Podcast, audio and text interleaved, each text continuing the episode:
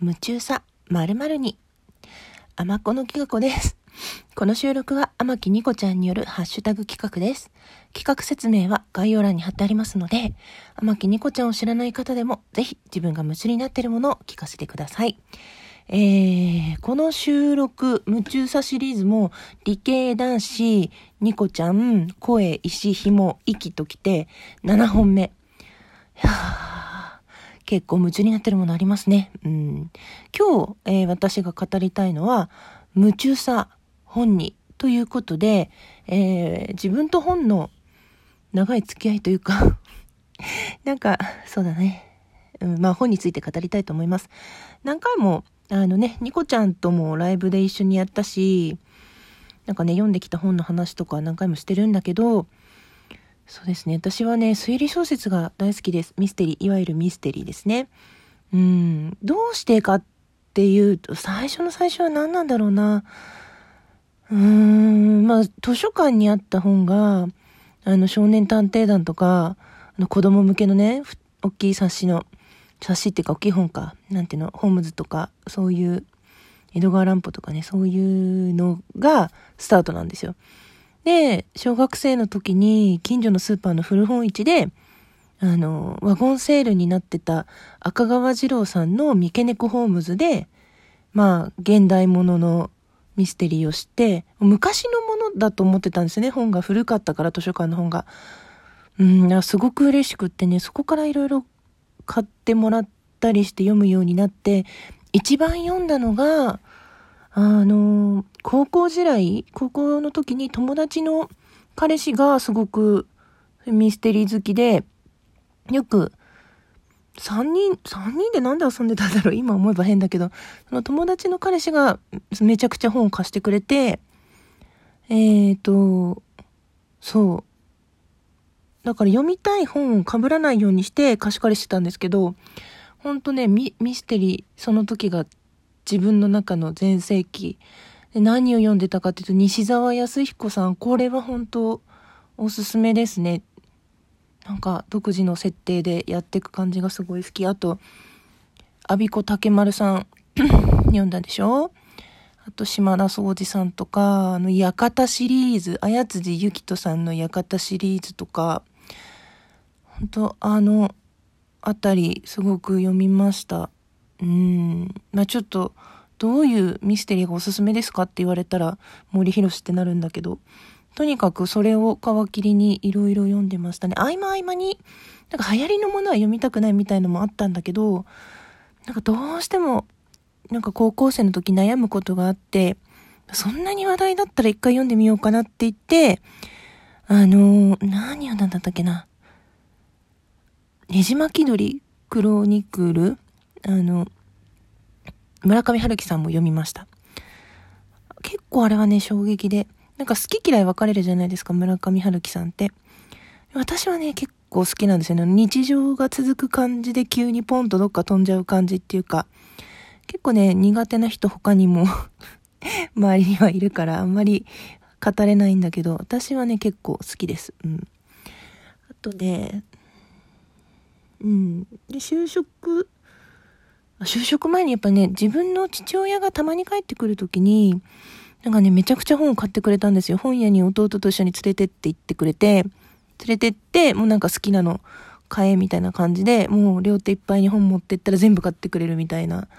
のが何回かあって、それが最高でしたね。もうあの買い方、もうできないけど、最高だったなもう、だからそれまでに読みたい本、こう 覚えておいたり、その場で中村さんで目につくものを全部片っ端から両手に抱えていくっていうのが懐かしいですね。で、その後就職してから自分の給料で初めて買った本はやっぱり、ね、やっぱ好きなように買えたの最高でしたね。うん、ま、なんていうのかな。非日常を楽しめるものであったり、自分以外の考え方がわかるものだったり、まあ、現実世界を忘れさせてくれるものだったり、一番楽しかったのはやっぱり高校の時に誰かと、そのトリックのこととか話のこととか、感想を言えるのが楽しかったかな。まあ今思えばなんで友達の彼氏さんにそんなことを なんか感想メール送ってたのかよくわかんないけど。そう、なんか仲良かったんでね、3人で遊んだりして。うん。なんか時々、そう、あその2人は結局結婚して、そう、たまに、やっぱり旦那さんの方が連絡くれるんだけど、やっぱ友達だったんだろうな。うん。そういう、こう、本といえばあの人みたいな、当時よく語った友達がいて、懐かしいですね。やっぱり人と感想を言うって楽しいなって最近、本当思いますね。だからこう、おすすめしたりされたりっていうのが、すごい楽しいので、今ね、この間のライブとか、他の人からラジオトーク始めてから教えてもらった本がたくさんあって、すごい楽しみです。いやいや、なんか今回も いつもなんとなくこの企画だけはこう、台本というかなんとなく箇条書きにしてるんだけど、ちょっと全然時間がなかったので思いつくままに隙間時間に喋ってるからまとまりきらないんだけど、そのうちノートとかにおすすめの本はまとめたいなと思っていて、で、絶対読み直したいと思うんだけど、もうもうどんどん本って出てくるから読み返しに行けないんだよね。だからその時の感動というか読みたいと思った本をなんとなくリストにまとめておきたいなと思います。そう。後で読もうはもう絶対読めないっていうのがよく分かった。本当にすごく集中力がなくなったりもうどうでもいいやみたいになっちゃう時があって。いや、そんな時でもやっぱりなんか現実世界から逃げ出したい時は本が助けてくれましたね。友達とうまくいかない時もお友達は本だったし。眠れない夜のお供も本だったし。本当そう思うとラジオトーク始めてから人と交流できるってのは本当にありがたいなって思いますね。まあとにかく私の人生ほぼほぼ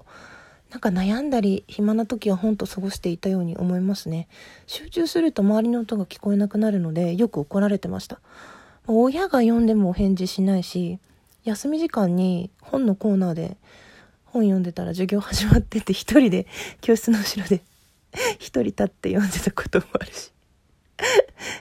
あの没入できる感じが好きだから一気に読みたいんだけどさすがにねもう今はそういう状態は許されないので、まあ、小刻みにというかちょっとずつ読み進めたり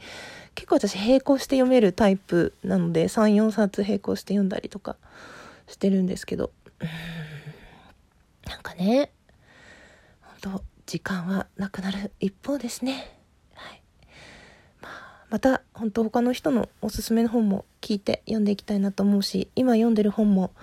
なんかせっかくだから感想を上げていって未来の自分がねまたどんなとこどんな風に読んでたかなとかどんなこと思ったかなみたいのを聞き直せるようにしておくのっていいなと思います。本当にね通り過ぎていく一方で手放してしまったらもうなかなか思い出せないっていうかあの時のあの本なんだっけ？みたいなねもう戻ってこないので大事にしたいなと思います。ああもうなんかもっと語りたかったんだけどな。とりあえずでも出すことを優先にうんしたいかな。ちょっとまたこれは何らかの形でまた語語らせてください。はい。あやっぱりダメかな再収録しようかな。どうしようかな。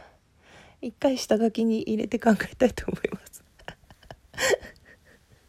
それでは最後まで聞いてくださってありがとうございました。けがかでした。